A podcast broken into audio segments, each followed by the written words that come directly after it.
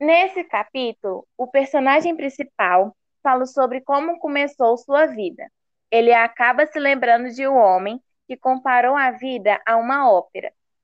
Esse homem falou que tinha uma teoria sobre a criação da vida na Terra, que era o seguinte: Deus seria um poeta e Satanás seria um músico.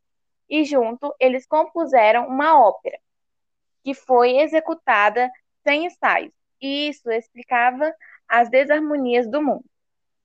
O protagonista aceitou essa teoria como verdadeira, porque ele achava que se encaixava perfeitamente na sua vida.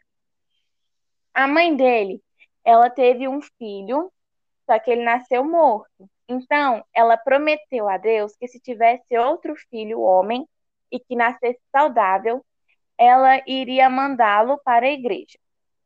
O seu marido, e ninguém sabia disso. Então, ele, ele morreu sem saber mesmo. Depois que ela ficou viúva, ela percebeu que não gostaria de separar o seu único filho.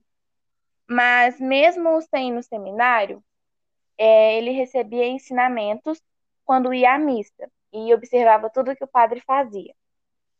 Em casa, ele brincava de missa com a sua melhor amiga. E quando ele completou 15 anos, ele percebeu que não tinha vocação para ser padre e achou que a promessa já estava desfeita. Ele e a melhor amiga dele conviviam juntos desde criança. Eles eram, tipo, melhores amigos. Ela vivia elogiando ele, ele também elogiava ela e tal. Ela falava que sonhava com ele e ele falava que também sonhava com ela. E um dia ele acabou percebendo que ele tinha sentimentos a mais por ela, que ele não gostava dela só como amiga. Aí, um certo dia, ele resolveu ir na casa dela e, chegando lá, ele percebeu que ela estava escrevendo alguma coisa no muro com um prego.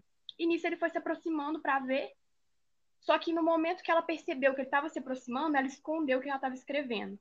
Ele tinha ido lá, na verdade, com a intenção de falar para ela que ia para o seminário. Mas, na verdade, ele ia falar isso só para ver qual seria a reação dela. Se ela tentaria impedir ele ou se ela confessaria que gostava dele igual ele gostava dela. Ele queria muito que ela também gostasse dele. Só que aí ele ficou curioso para ver o que estava escrito no muro e tentou se aproximar mais ainda. E nisso, quando ela percebeu de novo que ele estava tentando se aproximar, ela agarrou ele para ele não ver, mas não adiantou nada porque ele viu. E no muro estava escrito o nome dos dois. Aí naquele momento eles se olharam e deram as mãos. E aí ele percebeu que realmente a vocação dele não era ser padre. E nisso os dois ficaram se olhando sem dizer nada.